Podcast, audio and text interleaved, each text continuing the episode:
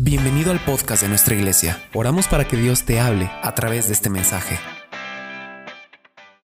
Yo quiero que esta noche cierre sus ojos y que cada persona que está aquí, servidores y todos los que se congregan en esta casa, quiero que haga a un lado la apariencia del servicio y que usted misma o usted mismo se acerque a Dios en este momento no como el salmista ni el líder de alabanza, sino que se acerque cada uno de ustedes en este momento a Dios desde su condición, desde el estado de su alma, desde el estado de su situación actual.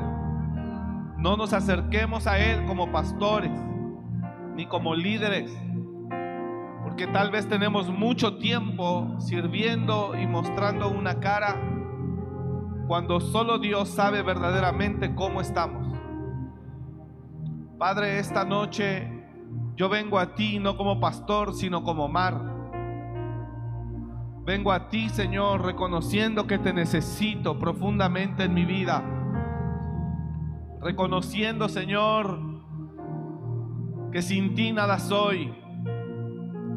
Y aquí estoy esta noche no aparentando que soy el excelente padre, no aparentando que soy el excelente esposo, sino reconociendo, usted que está aquí, que vino a la casa de Dios esta noche, este no es un tiempo para seguir aparentando que somos excelentes en lo que hacemos, sino con humildad reconociendo lo que realmente somos, conforme a nuestras acciones.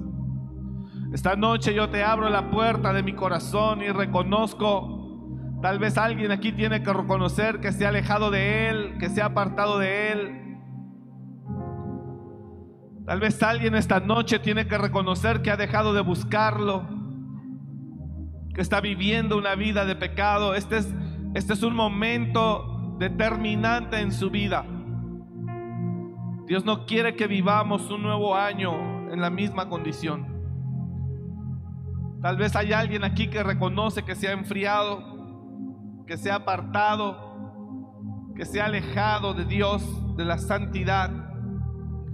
Esta noche, Señor, venimos a ti para decirte que te necesitamos. Usted que está en casa, cierre sus ojos y enfréntese delante de Dios ahora, no a través de un culto racional no a través de la apariencia de ser cristiano, sino de la verdadera razón de su condición espiritual. Acérquese a Él esta noche no como el que sirve o como el que enseña o como el que predica, sino desde su verdadera razón, de la verdadera condición espiritual en la que se encuentra. Señor, esta noche te reconocemos. Reconocemos, Señor, que te necesitamos. Aquí estamos, Señor, reconocemos que hemos pecado. Y te pedimos perdón en el nombre de Jesús. Reconozco que he estado viviendo en falsedad, en apariencia, en una mentira. Reconozco, Señor, que no he estado bien delante de ti, pero ya no quiero vivir así. Restáurame. Levántame. No quiero seguir viviendo, Señor, una apariencia contigo. Tú conoces todo de nosotros. Y así como una vez David vino a través del Salmo 51, podemos mirar como Él vino a ti a rogarte que lo limpiaras. Porque Él reconocía su pecado. Esta noche, Señor, muchos venimos a ti así. A decirte, Señor, ten misericordia. Señor, ten piedad. Señor, ayúdanos. Perdónanos. Perdón, pídale perdón a Dios por sus pecados. Vamos, hágalo. Si usted ha estado viviendo una vida de pecado oculta, hágalo delante de Él. Perdóname. Despójese de sus vestiduras de pastor, de pastora, de líder. Despójese de sus vestiduras de apariencia de cristiano y preséntese delante de Él desnudo. en esta noche. Señor, perdona mis pecados. Señor, perdona mis pecados. Señor, perdona mis faltas. Señor, perdona mis iniquidades. Límpiame. Límpiame. Límpiame más y más de mi maldad. Límpiame en el nombre de Jesús, te lo pido. Lávame con la sangre de tu Hijo esta noche. Te lo ruego, Señor, lávame con la sangre de tu Hijo esta noche. Ya no quiero vivir así, levántame. Ya no quiero vivir así, restaurame. Hay mucha gente que está aparentando en su matrimonio. Clame a Dios esta noche. Ya no quiero vivir así. Hay matrimonios que duermen en camas separadas, en cuartos separados, desde hace tiempo y están aquí sirviendo a Dios. Reconozca delante de Dios su maldad, su pecado. Señor, ya no quiero seguir así. Señor, ya no quiero vivir así. En mentira, en engaño, en falsedad, en apariencia. Señor, ya no quiero vivir así. Saca la inmundicia. Saca la inmundicia de nuestros corazones. Saca la inmundicia de nuestras vidas, la mentira, la apariencia, la falsedad, la hipocresía, todo eso. En lo que hemos caído. En el nombre de Jesús. En el nombre de Jesús, Señor. Ya no queremos vivir así. Límpianos. Te servimos, pero vivimos en adulterio, en fornicación. Y aquí estamos sirviéndote. Te servimos, pero aquí estamos en lascivia, en lujuria y en prácticas ilícitas de pecado. Te servimos, pero aquí estamos, Señor, viviendo una vida doble y aparente. En odio, en rencor, en enemistad, en envidias, en celos. Y así estamos sirviéndote, aún en el mismo altar, con envidias, con enemistades.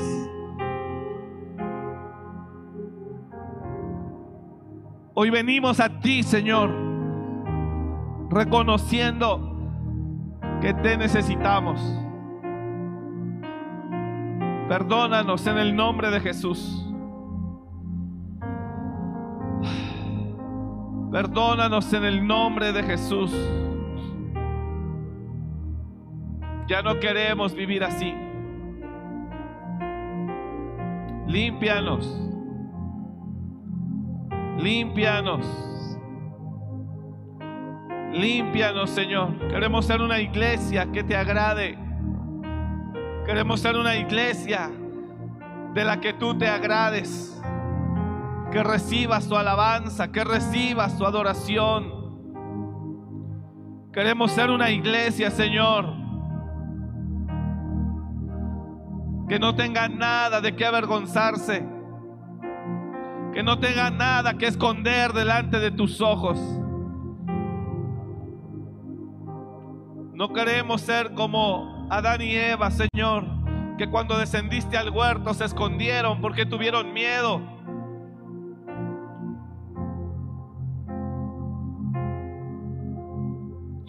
Aquí estamos y nos presentamos delante de ti esta noche.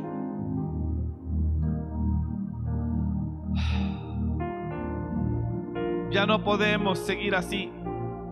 Y lo hablo no solo, Señor, por esta iglesia, sino por muchas iglesias que están viviendo igual o peor. En una vida de apariencia, de falsedad, de mentira, de hipocresía. Yo sé que tú amas la verdad en lo íntimo. Te lo dijo David, Señor. Yo sé que tú amas la verdad en lo íntimo y en lo secreto nos has hecho comprender sabiduría. Límpianos esta noche. De nada sirve venir a clases los domingos, Señor, si vivimos en pecado. De nada sirve venir a clases si vivimos en pecado y estamos atrapados en él. Señor, no podemos seguir igual. No podemos seguir así. Ayúdanos, ten misericordia de nosotros. No podemos seguirte sirviendo, Señor, con cosas ocultas en nuestro corazón. Con cosas perversas en nuestro corazón, con maldad. Así no funciona. Nosotros lo sabemos.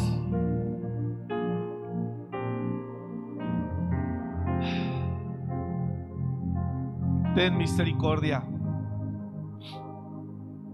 Ten misericordia.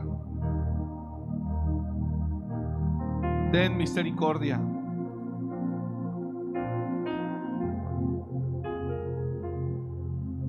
El juicio de Dios comienza por la casa y el orden en la casa comienza por los que servimos. Quiero que me miren ustedes que están aquí en la alabanza, por favor.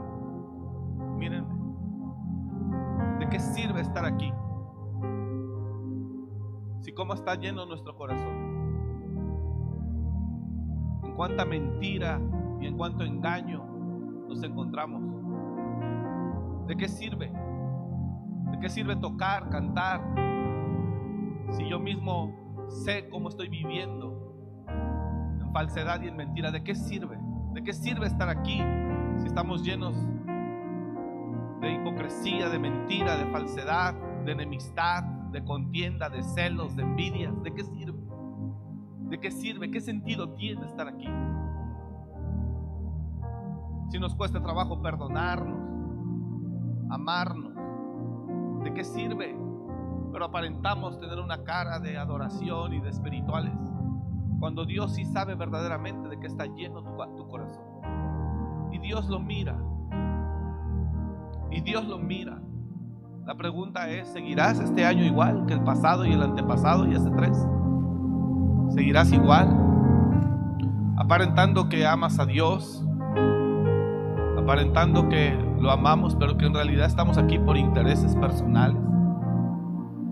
Dios quiere corazones sinceros. Y de nada sirve seguir.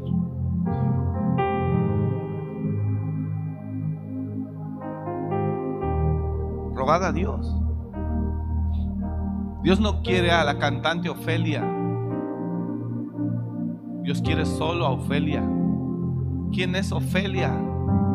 A veces estamos viviendo en una mentira tan grande que hasta nos hemos olvidado de quiénes somos verdaderamente. Y nos dejamos de presentar delante de Dios como lo que somos verdaderamente. ¿Quiénes somos cada quien? Eso es lo importante. David le decía a Dios, yo sé que tú amas la verdad en lo íntimo. Ya basta de mentira. ¿Para qué más mentira? Los que somos pastores, que estamos aquí, ya basta de aparentar.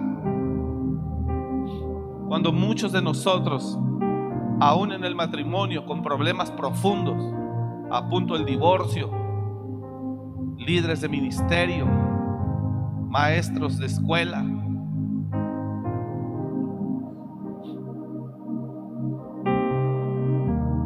las que sirven en el altar, en las artes, que estamos aquí pero fornicando al mismo tiempo, sirviendo aquí pero en adulterio. Te has olvidado de quién eres verdaderamente tú y de cuán necesitado estás. Porque hemos aprendido bien la actuación, la apariencia. Así no funciona el reino.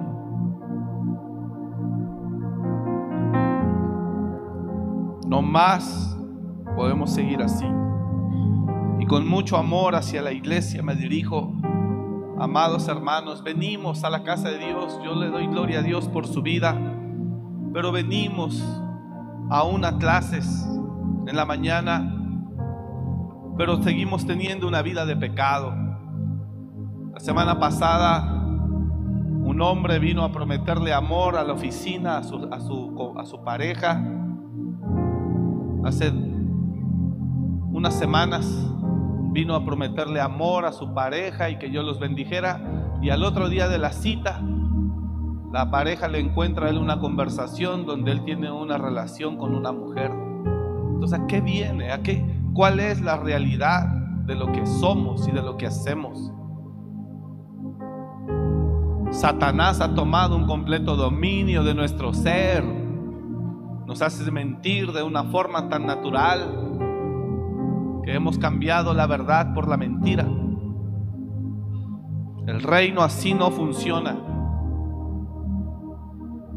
Puedes seguir tocando al frente de este ministerio 10 años más, pero solo Dios y tú saben verdaderamente lo que tú tienes oculto, secreto, con X o con Y.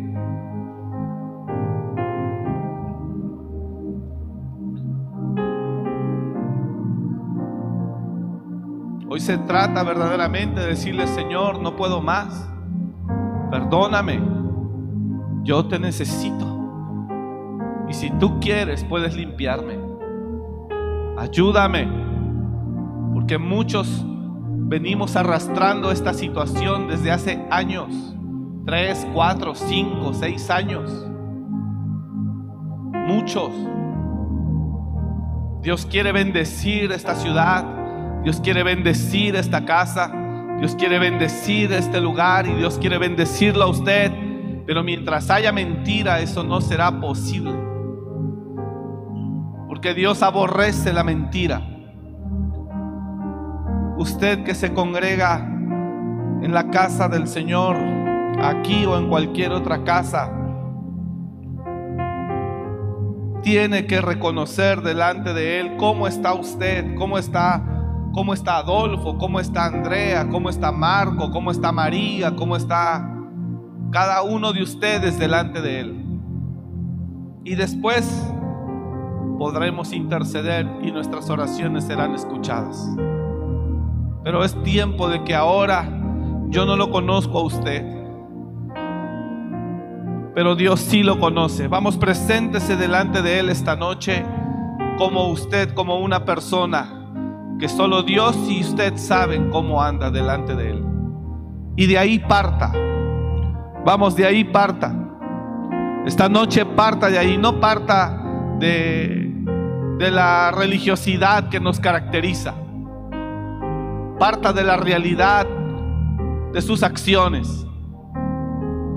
Algunos están golpeando a sus esposas. Y la esposa está aquí y él está aquí o le es infiel, parta y reconozca que necesita la intervención de Dios. David aparentó mucho tiempo hasta que no pudo más, el rey. Y un día vino a Dios, como usted y yo esta noche. Venimos a Él a decirle, ten piedad de mí, oh Señor conforme a tu misericordia y conforme a la multitud de tus piedades, borra mis rebeliones. Lávame más y más de mi maldad y límpiame de mi pecado, le dijo el rey David a Dios. Cierre sus ojos ahí en su lugar donde está. Esto es entre usted y Dios. Una vez más, reconozca delante del Señor lo que usted es en lo secreto lo que usted es en lo oculto, cuando no lo ven sus hijos, cuando no lo ve su cónyuge. Ahí reconozca delante de Dios lo que usted es delante de Él. Cuando todo lo que usted es a solas, en secreto, reconózcalo hoy delante de Él y dígale, perdóname Señor. Y yo oro para que haya un dolor profundo en el corazón de cada uno esta noche. Yo oro para que haya un dolor profundo en el nombre de Jesús. Y que todo el que está aquí, sea necesario, sea redarguido en el nombre de Jesús de Nazaret. Preséntese delante de Él, desnudo. Señor, reconozco, reconozco que he hecho lo malo delante de ti. Reconozco de, que he hecho lo malo delante de ti. Quites el vestuario del servicio, quites el traje, el gafet, la corbata, la credencial de pastor, el, el vestuario de panderista. Quites el título y solo preséntese delante de Él como Él sabe que usted es verdaderamente. Y de ahí parta y dígale a su Señor cuánto lo necesita. Señor, te necesito. Señor, te necesito. Perdóname. Perdóname. En el nombre de Jesús, perdóname. Cada quien hable con Él un minuto. Perdónanos, Padre. En el nombre de Jesús. Hoy renunciamos, ahora renuncie delante de Dios. Dígale, yo renuncio desde ahora a toda vida de pecado, a toda vida de apariencia, a toda mentira del diablo que esté operando en mi vida. Yo la renuncio, yo la echo fuera de mi vida. Ahora, en el nombre de Jesús. Toda obra del diablo que esté operando en mi vida se corta ahora, se desarraiga ahora. Ahora en el nombre de Jesús.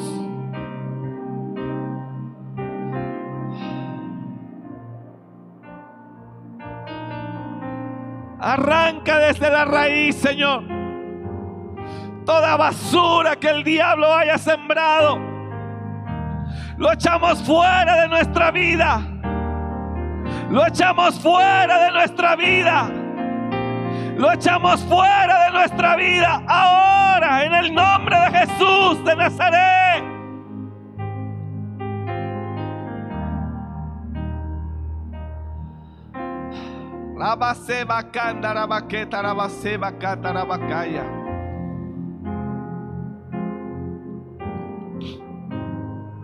En el nombre de Jesús, Señor, clamamos a ti esta noche.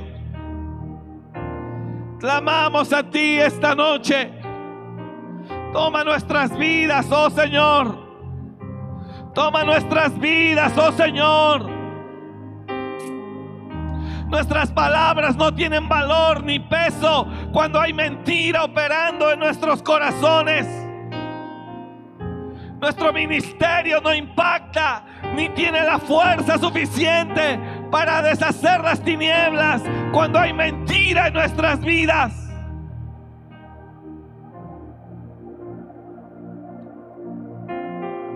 En el nombre de Jesús, Señor, límpianos.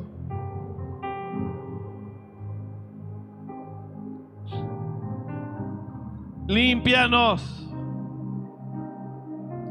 Perdónanos. Lávanos con la sangre de tu Hijo. Oh, gloria a tu nombre. Gloria a tu nombre. Glorifícate, Señor. Gloria a tu nombre. Queremos ser sinceros delante de ti, honestos delante de ti, en espíritu y en verdad, porque son los adoradores que tú estás buscando. Es la gente que tú estás buscando. La gente en la que no hay mentira en sus bocas. En la que no hay iniquidad.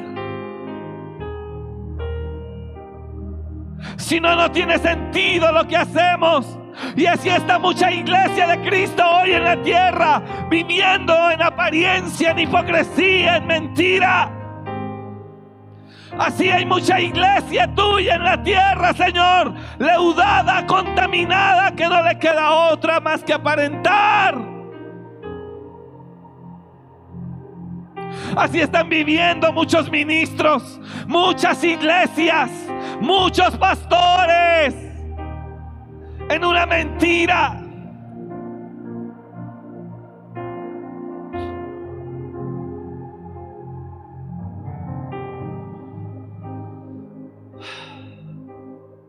Perdónanos.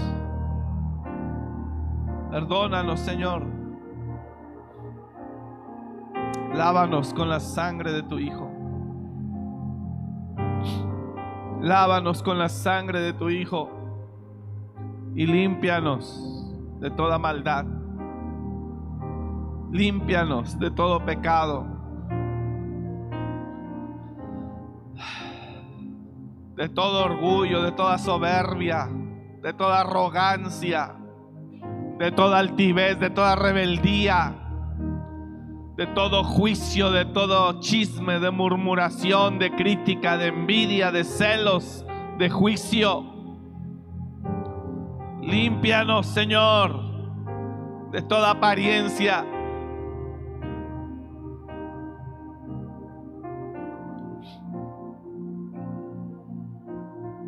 En el nombre de Jesús.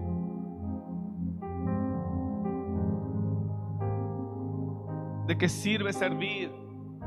Hermanas que están aquí en artes. ¿De qué sirve servir si Dios sabe cómo estamos delante de Él? ¿De qué sirve? Y así hemos venido durante años. Así hemos venido durante años.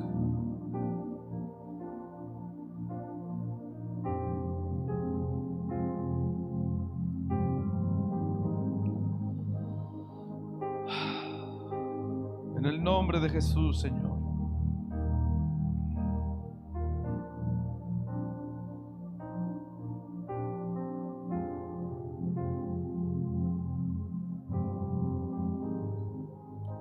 Te necesitamos, oh Dios.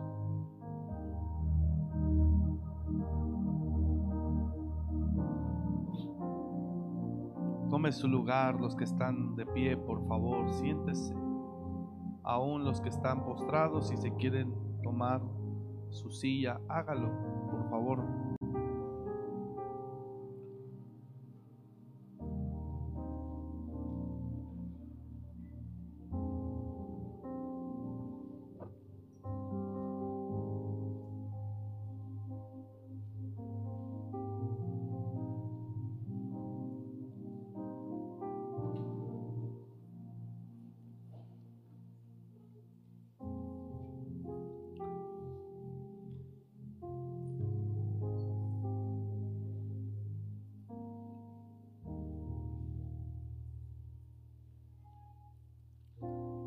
Hermanos, buenas noches. Gracias a Dios por su vida. Le quiero comentar esto.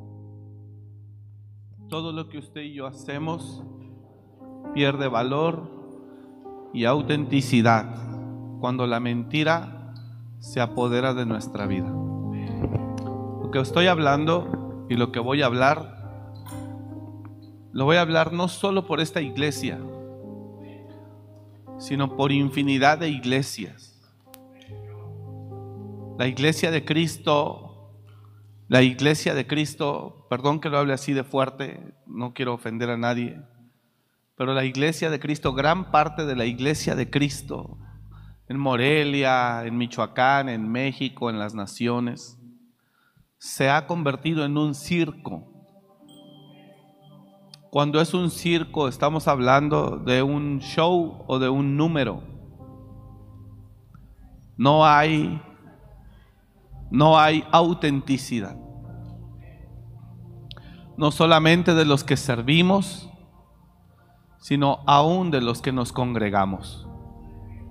La gente hoy puede estarse congregando cada domingo, cada miércoles o cada que tenga servicio su iglesia Repito, estoy hablando de mucha gran parte de la iglesia de Cristo en general. ¿Me está escuchando? No solo de esta casa, por supuesto, no es la excepción esta casa. He podido oír y ver a pastores que yo sé que ellos han partido con Dios y no cumplieron propósito. Pero he oído a predicadores que hablan de esas personas que partieron y que siguen fomentando la misma apariencia, que saben por dentro que no cumplió el propósito porque el pecado la apariencia siempre lo tuvo ya al último atrapado. Y esas personas he oído que dicen, cumplió propósito, pero no es así. Hay mucha gente llamada a servir a Dios por Dios que tuvo que ser llamada por Dios antes de tiempo. Yo quiero que usted entienda algo, por favor, esta noche. La iglesia de verdad debe de vivir en santidad y en honestidad. Cuando la iglesia, tanto congregantes como servidores, empezamos a vivir en apariencia, entonces todo esto se convierte en un circo, en un show. Y Dios en su misericordia nos hace de tiempo en tiempo sentir un poco su presencia. Mire lo que dice Proverbios. Yo se lo enseño y no quiero que usted esté triste. Quiero que en verdad hoy estamos como sentados en una mesa de trabajo, juntos como iglesia. Es una reunión apostólica. Es una reunión profética una reunión eclesiástica también, donde juntos todos ustedes, así como los gobernantes de las ciudades, tienen sus reuniones, el presidente con, sus, con su equipo para tratar los temas de su ciudad, de su estado, de su nación. Yo quiero que hoy, esta noche, usted entienda que usted es convocado por Dios para que podamos atender juntos la realidad del estado de la iglesia. Y la realidad del estado de la iglesia es triste y es crítica. Muchos hemos aprendido a manejar también el lenguaje cristiano, que dentro de ese lenguaje cristiano se esconde nuestra realidad y nuestra verdad y sabemos decir amén, Dios le bendiga. Sí, hermano, bendecido. Hay otros que hasta todavía más. ¿Cómo está, hermano? Bendecido, prosperado y en victoria. Y desarrollamos un lenguaje tan, tan religioso donde no dejamos ver la verdad, el verdadero estado en el que se encuentra la iglesia de Cristo. Y así nos manejamos. Lo más tremendo es que llega el momento en que nos acostumbramos tanto a mentir y aparentar que terminamos creyendo que esa es nuestra vida. Yo quiero preguntar esta noche a todos los que son esposos, ¿cómo está su matrimonio? Hay matrimonios que usted se sorprendería. Años con ciertos liderazgos, viviendo separados cada quien en un cuarto. Años matrimonios que tienen años sin tener un poco o sin tener simplemente intimidad, es parte del vínculo del amor.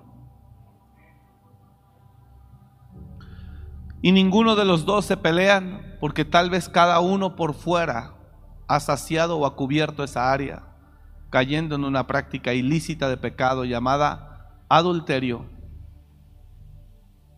o fornicación.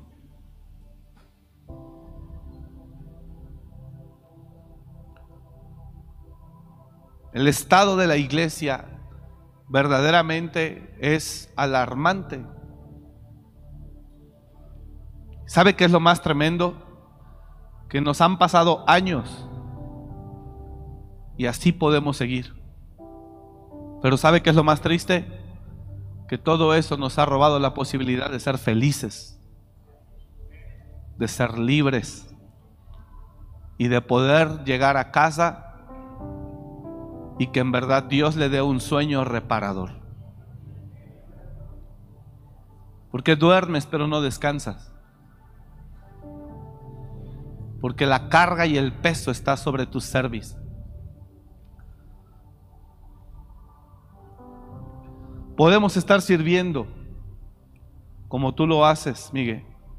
Y quién sabe qué tantas cosas ocultas puedas tener tú, o tú, o tú. ¿De qué sirve hacer el número? ¿De qué sirve hacer el número?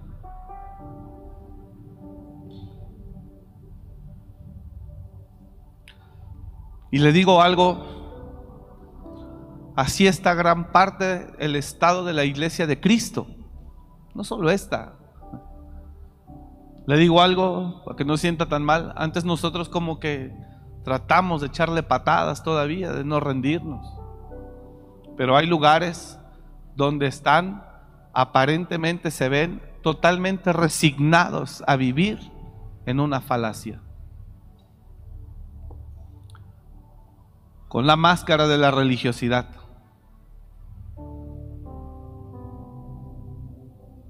Yo sé lo que es eso.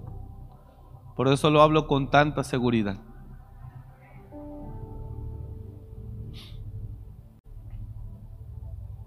Pero también sé lo que es vivir en, en verdad. Y es hermoso.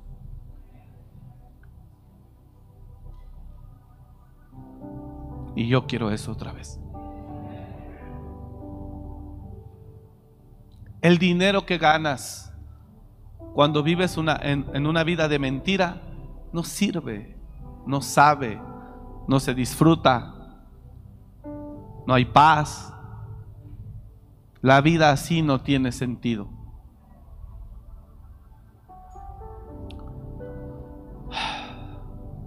Por eso es importante que esta noche, antes de interceder los pastores, la pastora me había preguntado cómo iba a ser el programa y yo traté de dárselo o se lo di desde la tarde. Y yo no tenía que estar aquí según el programa ahorita. Sino todos los pastores, líderes de ministerio, maestros, intercediendo por las familias, por la condición. Y lo cual lo vamos a hacer. pero no pude evitar entrar y, y decirle de nada. No tiene sentido que empecemos a gritar y atar y a quebrantar cuando nos salgamos de aquí con nuestra misma mentira. No tiene sentido. En la Biblia hay una historia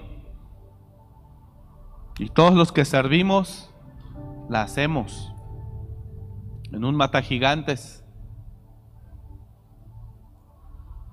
Cuando el rey David va y recupera el arca del pacto. Y una vez que la recupera, la pone sobre un carro nuevo.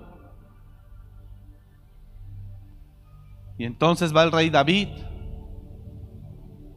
con todo su séquito, sus doncellas, todos sus levitas, danzando alrededor del arca. Haciendo fiesta al Señor. Y dice la escritura, todos conocen la historia, que cuando pasa el arca por un lugar ahí que los bueyes tropezaban, el arca se tendía a caer, un hombre llamado Usa se acercó para querer agarrar el arca y que no cayera, y en cuanto él se acerca y la agarra, cae muerto. Pero todos traían una fiesta impresionante.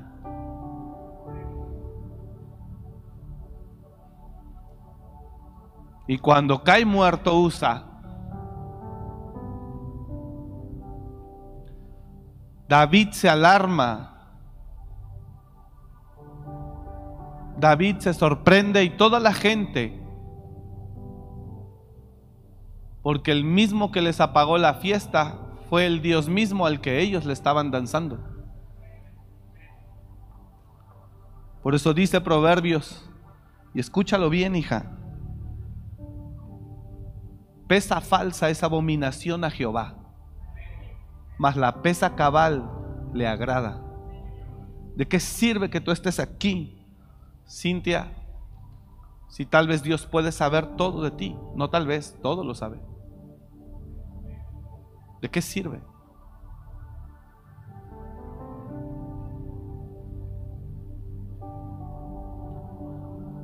Pesa falsa, Proverbios 11, es abominación a Jehová, mas la pesa cabal le agrada.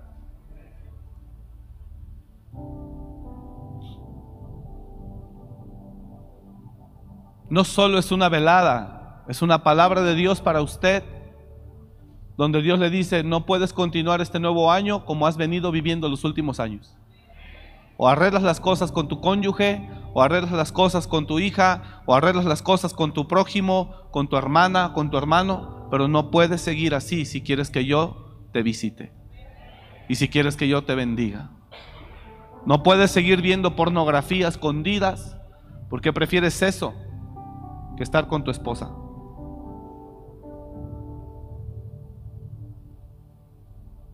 Pero aquí estamos hablando de Dios.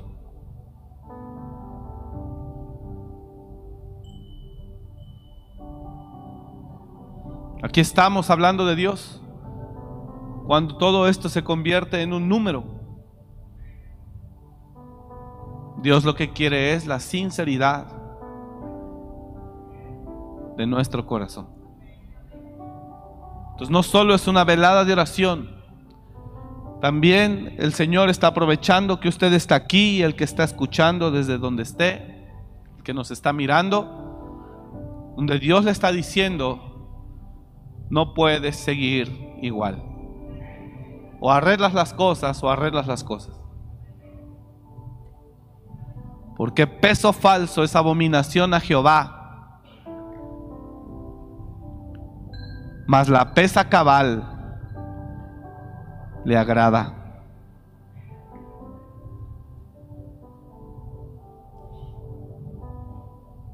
Mire lo que dice el verso 11.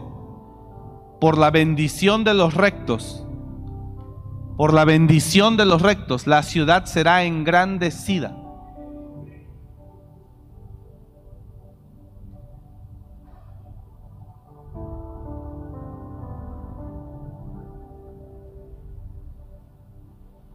Viene a mí una pareja de personas comunes que están en clase. Pastor, nos queremos ordenar, casar. Qué bueno, hermanos, los bendigo. Amén, échenle ganas. Se salen de la oficina, me abrazan muy felices. Y viene después la esposa y me dice, ¿se acuerda cuando nos atendió y nos dio hasta su bendición? Sí, al otro día de la cita yo le encontré a mi esposo una conversación donde él está hablando con una mujer y le dice, me encantan tus besos, pero me encantan más tus senos. O sea, hemos llegado a tal cinismo que venimos buscando el favor de Dios hoy y mañana yo sigo haciendo, comportándome como un desgraciado. Porque Satanás nos ha corrompido tanto que lo malo ya no es malo. O al menos no es tan malo. Y nos hemos atrevido a hacer tantas cosas. Y como las hemos hecho seguido, ya estamos acostumbrados.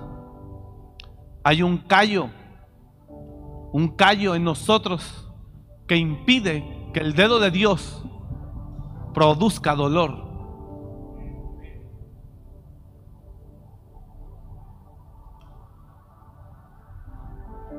Si usted sigue así, si usted y yo seguimos así, sépalo, moriremos antes de tiempo y no se cumplirá lo que Dios quería hacer con nosotros.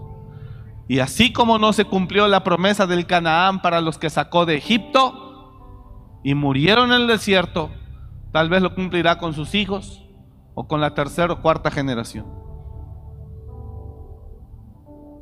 Por eso, peso falso es abominación a Jehová mas la pesa cabal le agrada. Hablar, entrar en el área del odio, el rencor, el resentimiento, la envidia, los celos, la avaricia, la ambición, la codicia, todo es oculto también. la mentira, el engaño, la traición, la deslealtad, oculto. La hipocresía, todo eso oculto también, es otro tema. Entonces esta noche es necesario que usted y yo, en el nombre de Jesús, hagamos una pausa. Dije, hagamos una pausa. Yo quiero que tú hagas una pausa, hijo. Y la pausa es, a ver, ya no soy José Miguel, el director de música. Quiero que José Miguel se eche un clavado dentro del mismo y mire su nivel de orgullo, de soberbia, de altivez, de mentira, de apariencia, de todo. Porque a veces nos escondemos detrás del piano o detrás del atuendo o detrás del manual como maestros o detrás de la Biblia como pastores y predicadores.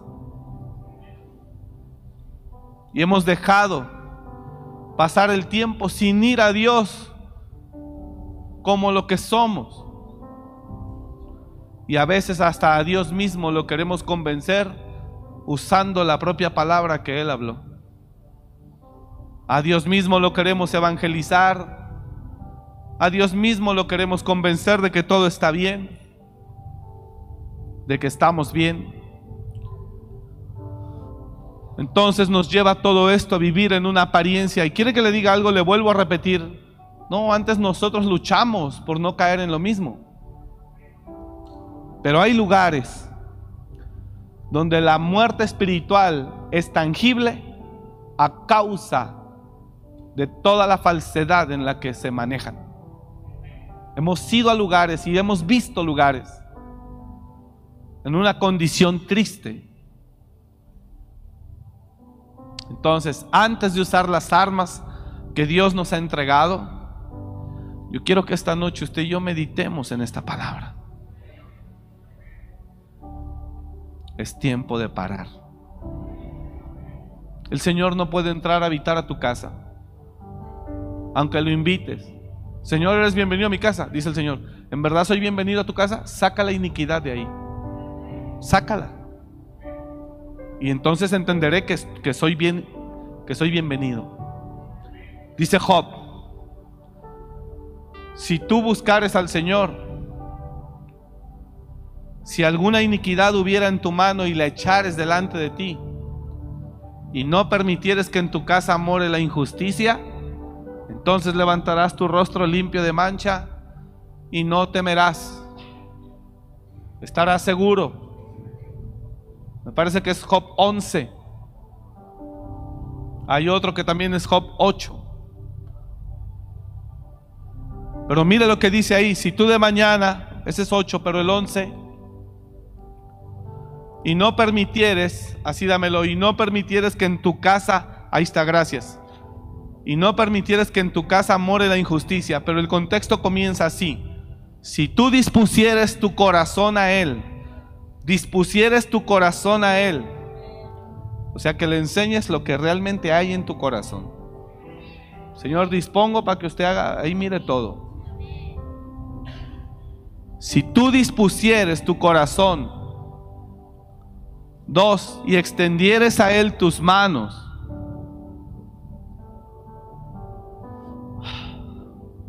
Tres, si alguna iniquidad hubiera en tu mano y la echares de ti, y no, cuatro, y no consintieres que en tu casa more la injusticia, ahí están las cuatro. Entonces levantarás tu rostro limpio de mancha. Entonces levantarás tu rostro limpio de mancha y serás fuerte. Y nada temerás. Mire lo que va a pasar. La oscuridad será para ti como el mediodía. Y a causa del pecado obrando nosotros, somos manipuladores, somos, wow. Entonces levantarás limpio tu rostro de mancha y serás fuerte y nada temerás y olvidarás tu miseria. Entonces Dios te va a empezar a levantar. O te acordarás de ella como de aguas que pasaron. Siguiente. La vida te será más clara que el mediodía. Aunque oscureciere, para ti será como la mañana. Siguiente verso. Tendrás confianza porque hay esperanza. Mirarás alrededor y dormirás seguro. Te acostarás y no habrá quien te espante. Mire cómo Dios va a cambiar tu historia. La falta de prosperidad no cree que es casualidad. Es, es una señal de lo oculto. Te acostarás y no habrá quien te espante. Y muchos suplicarán tu favor. Muchos vendrán y te pedirán ayuda. La falta de prosperidad es un detonante. En algunos casos, no en todos, pero también tiene que ver a veces. Y eso para muchos debe ser una señal. ¿Sí me está escuchando? Si usted no reconoce esto, entonces usted va a seguir viviendo una mentira. Proverbios 11 dice, la el peso cabal, peso falso es abominación a Jehová, mas la pesa cabal, ¿qué dice? Le agrada antes de seguir sirviendo, yo tengo que revisar esta noche. Pastor, estoy cautivo, estoy atado. Ahí va a empezar usted a pedirle ayuda a su Dios. Decirle, Padre, ayúdame en el nombre de Jesús. Pero no quiero vivir otra vez así. Este año no lo pienso vivir en la misma condición. Porque aparentamos mucho, hermano. Entonces, yo quiero que por favor usted y yo reconozcamos hoy. No, las cosas no pueden seguir igual. Tienes que arreglar. Tiene que arreglar. Su corazón no puede seguir descontrolado o nuestro corazón no puede seguir descontrolado.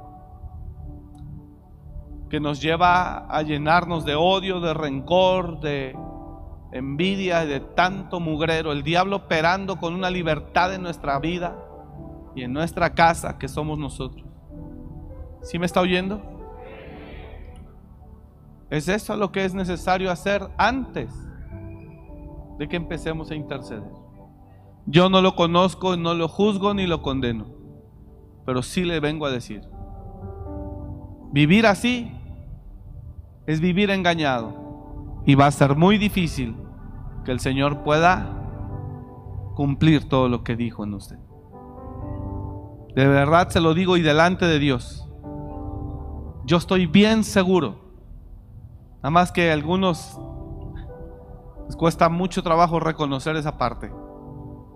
Pero yo estoy bien seguro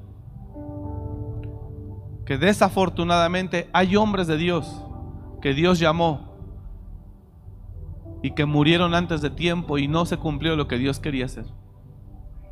Y tú vas y le preguntas a alguien, ¿por qué crees que Él partió? Y dicen, era su tiempo, cumplió propósito. Y cubrimos la misma mentira cuando uno mismo sabe. La Biblia dice que los que son íntegros delante de Dios mueren en buena vejez. Y si no mueren en buena vejez, mueren con gozo. Mueren satisfechos por el fruto. Por el fruto. Mueren satisfechos. Y yo he visto morir hombres de Dios no con gozo ni satisfechos. Porque en algún momento del camino Satanás los atrapó con mentira, con pecado. Y como no lo pudieron hablar, nunca fueron libres. Y eso se lo llevaron. Lo dije el miércoles pasado, por el temor a perder lo que ya tenían. Y así prefiere vivir una mentira. busque a su Dios de todo su corazón. Y dígale que lo ayude. Yo no sé cómo lo puede ayudar, pero Él es Dios Todopoderoso. Y estoy seguro que Él tiene la forma para hacerlo. ¿Sí me está comprendiendo o no? Vamos, pídale a su Dios, ayúdame, no quiero vivir ya así. Y verá cómo los cielos se le van a empezar a abrir. Y la promesa que Dios le hizo se va a cumplir en el nombre de Jesús. Concluyo, consejo que le doy. Número uno, salga del pecado a como de lugar. Tope donde tope. Salga del pecado. Renuncie al pecado. Si el pecado está en el trabajo, y usted no puede vencer el pecado, póngase a ayunar, a orar, a clamar. Y si aún así no puede, salga de ese trabajo. Huya. Yo vivía atado a un círculo social de pecado antes de ser cristiano. Para mí era muy difícil dejar ese círculo de amigos, de todo eso. Dios sabía que yo iba a ser imposible que yo ahí viviendo pudiera vencer. Y algo que Dios hizo fue sacarme de ahí. Así. Y me llevó a, a otra vida, a conocer otras personas.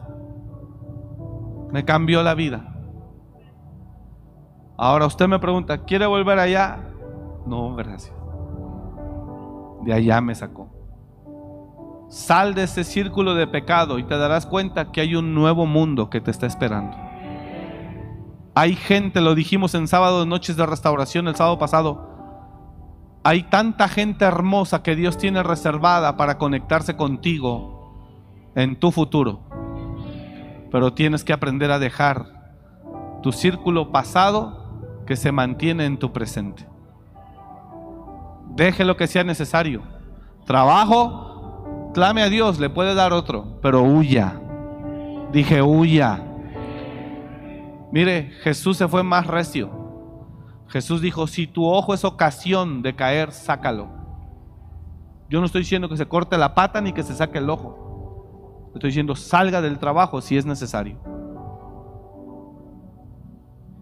No sé si está entendiendo lo que estoy hablando. Salga de donde tenga que salir. Salga del pecado. Salga del pecado. Eso lo está minando. Eso no lo deja avanzar. Eso lo tiene ciego. Eso lo tiene atado. Eso lo tiene preso. Eso lo tiene cautivo. Puede estar sirviendo aquí en el ministerio. Pero si usted vive en pecado, usted no va a ningún lado la vida le será igual y cada vez más pesada. Salga y verá que hay cosas nuevas que Dios tiene preparadas para usted. Déjese de cosas. Gran parte de la iglesia de Cristo, no solo esta, está leudadísima, atadísimos. Por eso la ausencia de Dios es palpable en muchos lugares.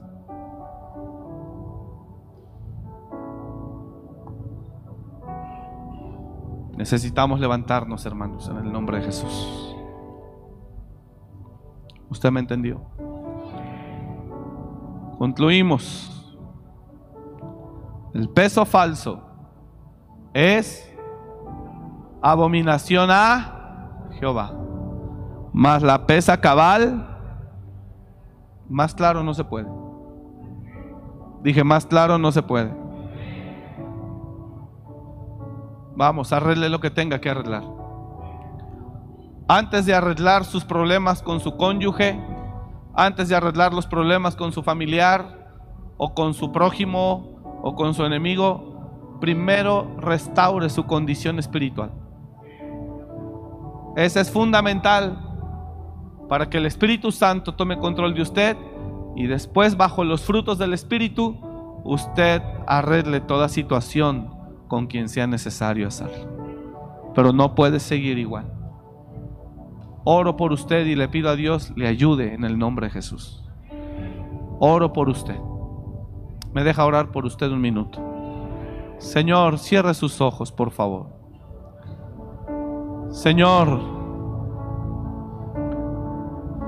oro por cada uno de tus hijos. Yo no sé lo que ellos estén viviendo.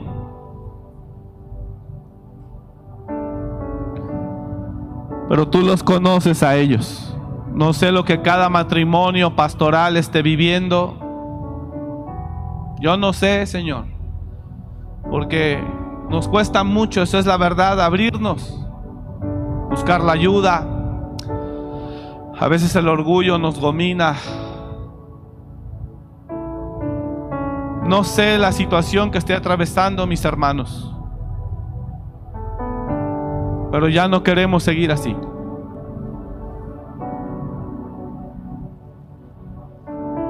Ayúdanos en el nombre de Jesús.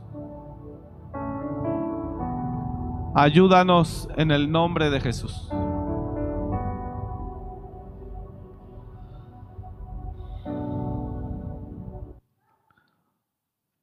Perdona nuestros pecados, Señor. Límpianos en el nombre de Jesús con la sangre de tu Hijo. Y por favor, ten misericordia de nosotros. Pídale a su Señor que tenga misericordia de usted. Dígale, Padre, perdóname, yo sé que he hecho lo malo delante de ti. Hoy con todo mi corazón yo me arrepiento. Hoy con todo mi corazón yo me arrepiento.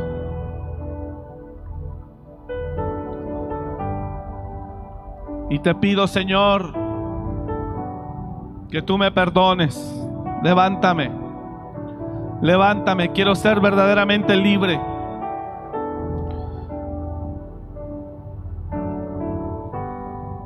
No quiero ser un esclavo. Ayúdanos en el nombre de Jesús, te lo pedimos esta noche. Restauranos, Padre, te lo pedimos en esta hora, en el nombre de Jesús. Danos la fuerza.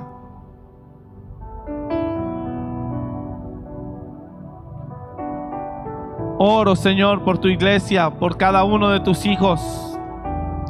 Ayúdalos, Padre. Clamo a ti por ellos. Levántalos. Levántalos. Restáuralos. Por las familias, los matrimonios de esta casa. Levántalos, restáuralos. Los que nos están mirando. Visítalos. En el nombre de Jesús, Señor. Que seamos verdaderamente honestos delante de ti. Porque es así como veremos tu gloria. Que seamos verdaderamente íntegros delante de ti. Porque es así como veremos tu gloria. Donde no haya mentira del diablo sobre nuestra vida donde el diablo no tenga poder sobre nosotros, en el nombre de Jesús. Levántanos, Señor, te lo ruego esta noche. Levántanos, Señor, te lo ruego esta noche. Por favor, haz tu obra, haz tu obra. Levántanos, Señor, en el nombre de Jesús, te lo ruego esta noche.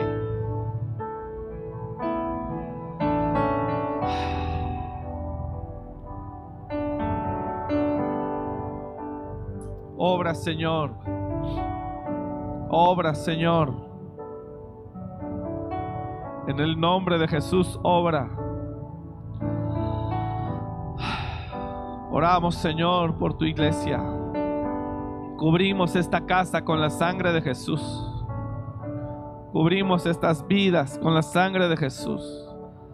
Bendecimos, Señor, a cada uno en el nombre de Jesús.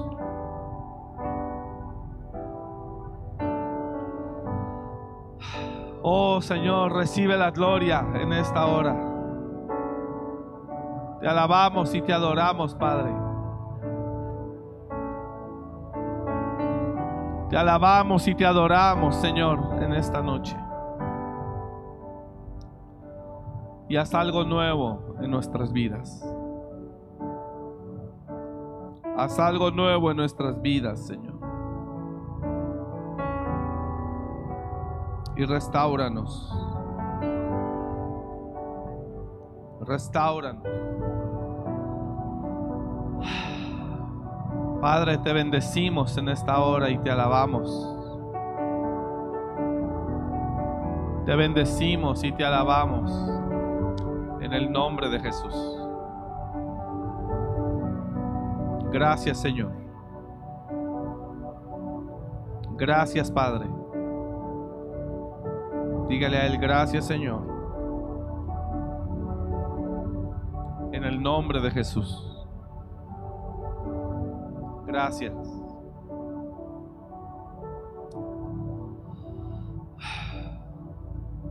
Amén. Abra sus ojos. Solo para concluirle la historia de David con el arca. Es impresionante ver cómo papá Dios les, les dice a todos ellos, no quiero esa fiesta. Y aplaca a todo el mundo. ¿Sí me está siguiendo? Cuando David mira eso, dice, ¿cómo podrá el arca de Dios venir a mi casa? Porque David sabe cómo anda. Y David reconoce que no es digno de que el arca esté en su casa. Ahí David reconoció su estado. Ahí David con la muerte de Usa reconoció su condición. Pero si no hubiera muerto Usa, todos danzando como si no tuvieran nada que esconder. Y David y todo Israel se regocijaban delante de Dios con todas sus fuerzas. Mire eso, qué tremendo. Con cánticos, arpas, salterios, tamboriles, címbalos y trompetas. Dance y dance. Pero cuando llegaron a la era de Kidón, Usa extendió su mano al arca para sostenerla porque los bueyes tropezaban. Y el furor de Jehová se encendió contra Usa y lo hirió, porque había extendido su mano al arca y murió, allí delante de Dios. Qué tremendo. Siguiente. Y David tuvo pesar porque Jehová había quebrantado a Usa, por lo que llamó aquel lugar Pérez Usa hasta hoy. Siguiente verso. Y David temió a Dios aquel día y dijo, ¿cómo he de traer a mi casa el arca de Dios? Pregunta, ¿por qué Dios hace eso? Venían danzando con todas sus fuerzas. Y de repente Dios es el que haga de cuenta que le baja el switch a la corriente. En no hay santo como el Señor.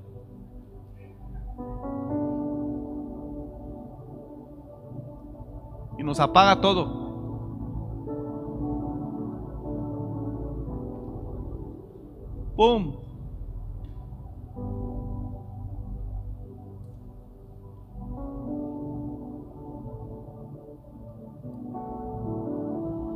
Porque hay límites donde Dios dice, no más farsa. No más hipocresía. En Isaías 1, Dios le dice a Israel, no quiero más oración, no quiero más incienso, no quiero más fiestas solemnes.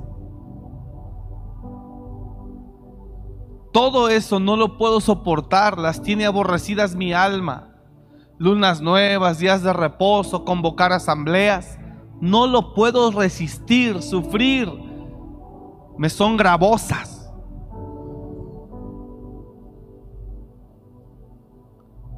Dios habla y le dice al pueblo de Israel, la hipocresía en la que se mueven la apariencia y la falsedad, ya no la soporto. Eso es un mensaje para todo, toda iglesia, todo pastor, ministro y toda congregación que escuche esto. ¿Le digo algo? Hoy hay mucho profesionalismo en las iglesias, en las plataformas. Pero revisa el corazón de ellos.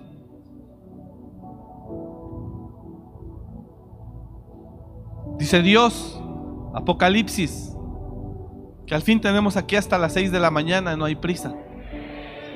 Dice Dios en Apocalipsis, y me fue dada una vara de medir. Y me dijo, mide el altar, mide el atrio y a los que adoran en él. Apocalipsis 11. Y se me fue dada una caña semejante a una vara de medir. Entonces me fue dada una caña semejante a una vara de medir y se me dijo, levántate y mide el templo de Dios y el altar y a los que adoran en él.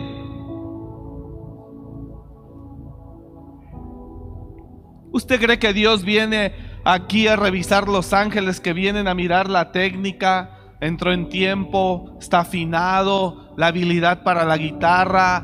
¡Wow! ¡Qué tremendo! Toca el piano. A Dios no le impresiona ninguna licenciatura en musicología. No crean que traigo algo personal con nada que ver.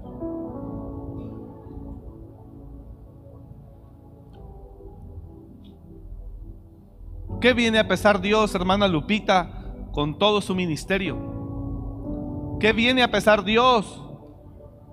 Los patrones perfectos, se levantó bien de puntas, que trae el vestuario correcto. A Dios le importa un carajo eso.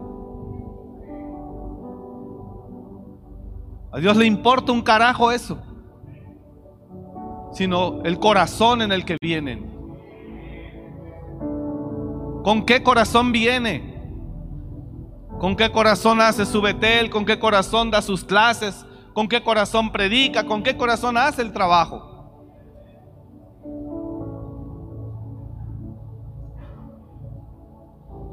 Dios no quiere trajes finos. Todo eso es un número. Todo eso es un teatro. Todo eso es un show. Dios quiere. Porque al corazón contrito y humillado no lo despreciarás tú, oh Dios. ¿De qué le sirve la mejor voz?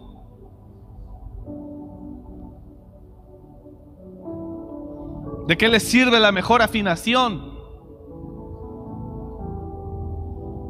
Ni siquiera tu mejor diezmo impresiona a Dios cuando sabe cómo está tu corazón.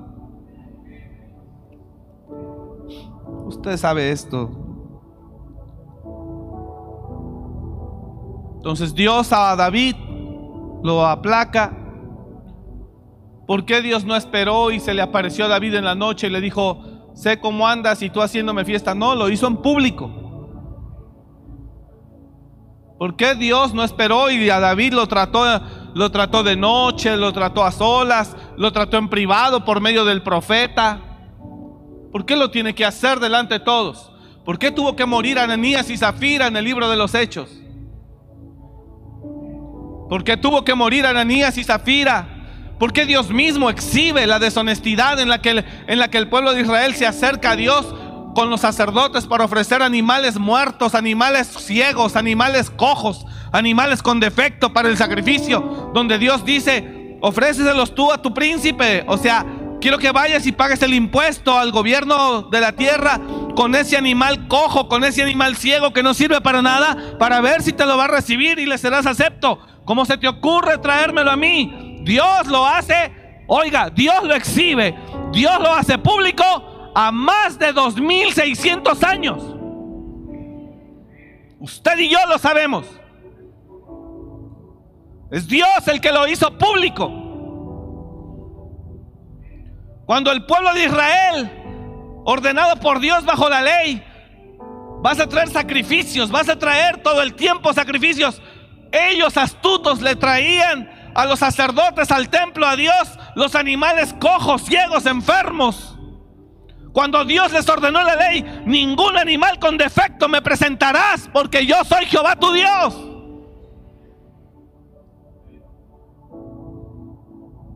Y el pueblo de Israel se pasaba de vivo. ¿Usted me está escuchando? Y así seguimos. Entonces en Isaías, Dios a través de Isaías les dice a ellos, Dios en el libro de Isaías les dice a ellos,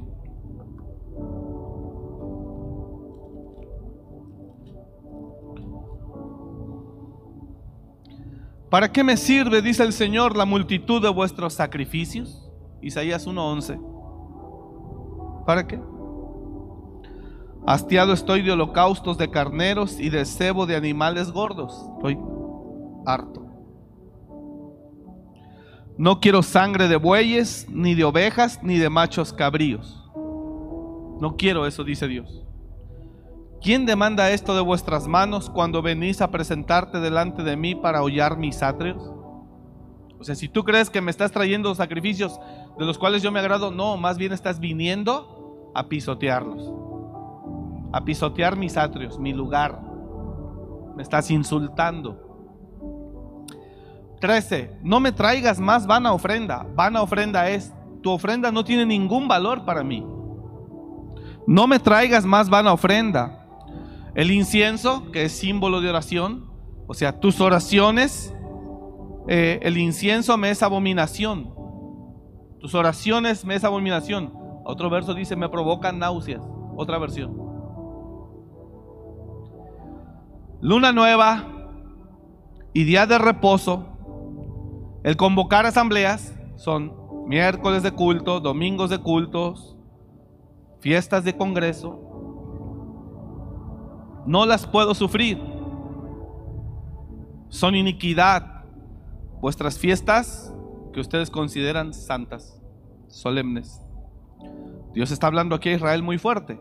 Vuestras lunas nuevas y vuestras fiestas solemnes las tiene aborrecidas mi alma, me son gravosas, cansado estoy de soportarlas. Cuando extendáis vuestras manos, yo esconderé de vosotros mis ojos. Asimismo, cuando multipliquéis la oración, yo no oiré llenas están de sangre vuestras manos. Y ahí termina Dios. Decirle, no, señores.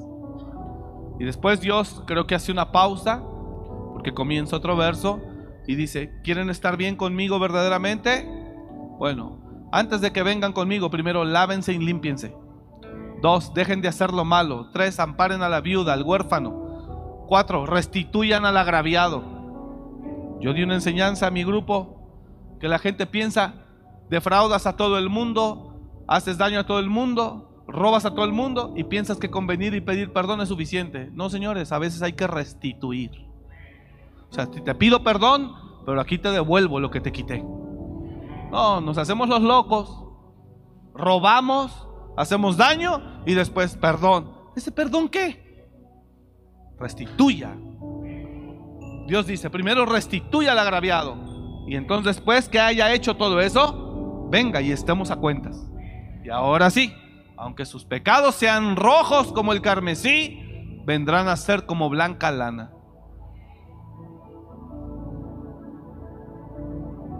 Dice Dios, vamos, vayan y arreglen todo primero. Lávense y límpiense. Quitad la iniquidad de vuestras obras de delante de mis ojos quitad la iniquidad de vuestras obras de delante de mis ojos. Dejad de hacer lo malo. Dejad de hacer lo malo. Por eso nos encanta congregarnos en iglesias donde jamás se nos diga nada. Felices. Y si duran una hora el culto completo, más feliz.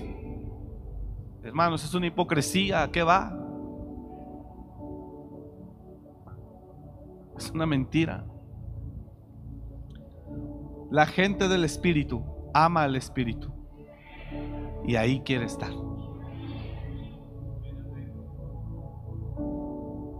Solo el religioso va y cumple. No, el que es hijo se queda en la casa.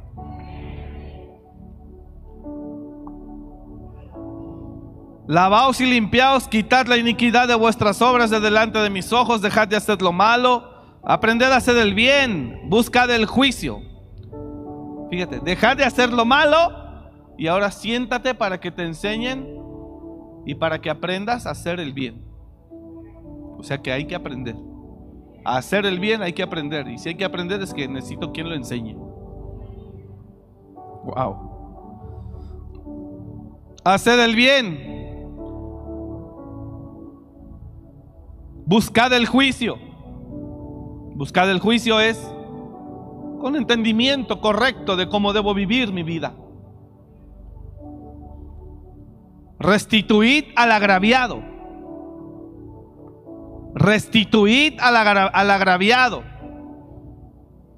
Haced justicia al huérfano. Amparad a la viuda.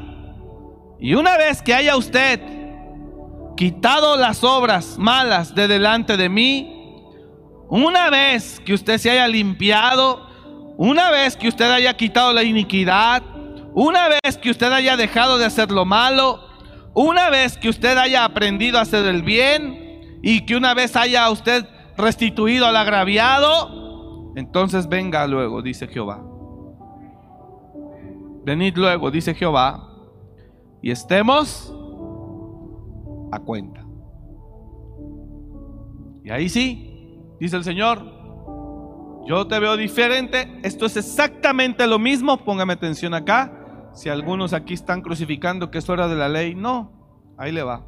Este verso es exactamente lo mismo donde Juan el Bautista le dice a todos los fariseos, dad pues frutos dignos de arrepentimiento, señores. Es lo mismo. Quiero frutos de su arrepentimiento genuino. Y no me digan que son hijos de Abraham y que Abraham tiene, eh, es su padre. No me salgan con esos cuentos.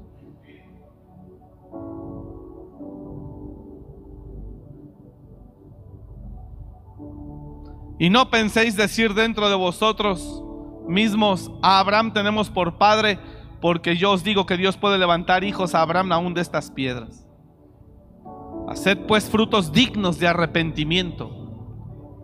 No, y se va recio Juan cuando dice, porque ya el hacha está puesta a la raíz de los árboles que no dan fruto. Y también el hacha está puesta a la raíz de los árboles, por tanto todo árbol que no da buen fruto es cortado y echado en el fuego. Por eso dice Dios, vayan, quiero ver un arrepentimiento, después vengan, estemos a cuentas, y si vuestros pecados fueren como la grana, como la nieve serán emblanquecidos.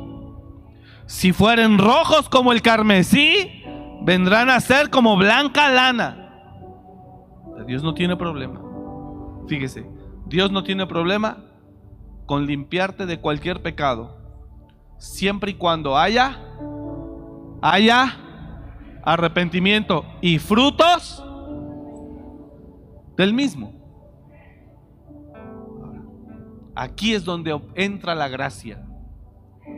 La gracia solamente se activa cuando el Señor mira el arrepentimiento confesado de su Hijo.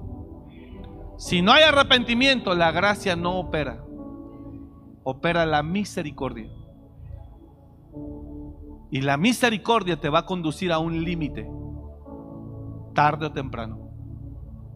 La gracia opera. Oiga esto. La gracia opera cuando hay un reconocimiento de una acción equivocada y cuando la persona está profundamente conmovida por su acción y eso lo está llevando a reconocer y a pedir perdón. En ese momento se activa la sangre de Cristo que fue derramada. Pero antes no.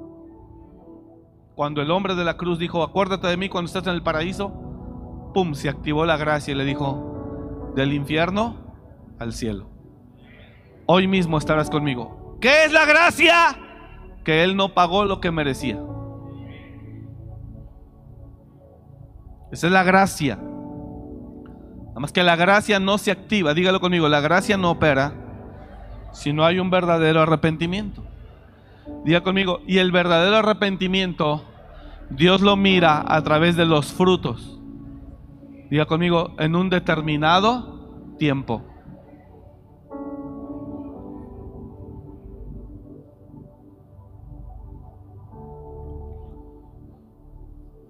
El pecado atrapa, cautiva, sí. Por eso estamos aquí. Para pedirle a Dios que Él nos ayude. Él puede romper las cadenas. En el nombre de Jesús. Dios quiere cambiar la historia de su vida y de su casa. ¿Cuántos quieren que Jesús entre a morar a su casa verdaderamente? Entonces tenemos que echar la iniquidad. Vamos a echarle ganas, hermanos. En el nombre de Jesús. Padre, gracias te damos. Bendecimos tu nombre esta noche.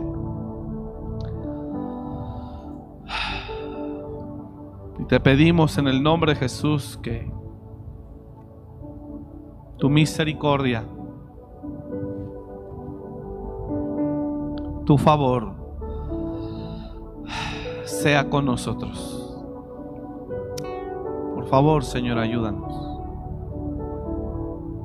Ayúdanos, Señor. Y oro para que cada uno de tus hijos comprenda tu palabra. Yo los bendigo en el nombre de Jesús. Y oro, Señor, para que tú nos levantes a todos y nos limpies de toda maldad. Gracias, Señor. Recibe toda la gloria, porque tú la mereces en el nombre de Jesús. Gracias, Señor. Gracias, Padre. Amén. Gracias. Abra sus ojos, míreme. ¿Entendió la palabra?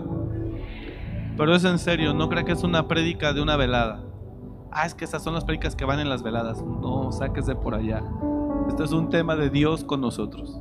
Entonces, recíbalo como personal. Tampoco empieza a repartir cómo no vino mi marido, cómo no vino mi hija, cómo no vino mi... Pero se la voy a pasar. Es más, ya hasta le escribió, conéctate ahorita la prédica del pastor. Hermano, es personal. Yo quiero que en verdad usted lo tenga presente. Este puede ser un buen año para nosotros. De mucha victoria. Vamos a echarle ganas, hermanos. Dios nos ama. En el nombre de Jesús. Amén. Gracias por escuchar este mensaje.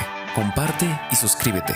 Para más información de nuestro ministerio visita www.amoryrestauracionmorelia.org.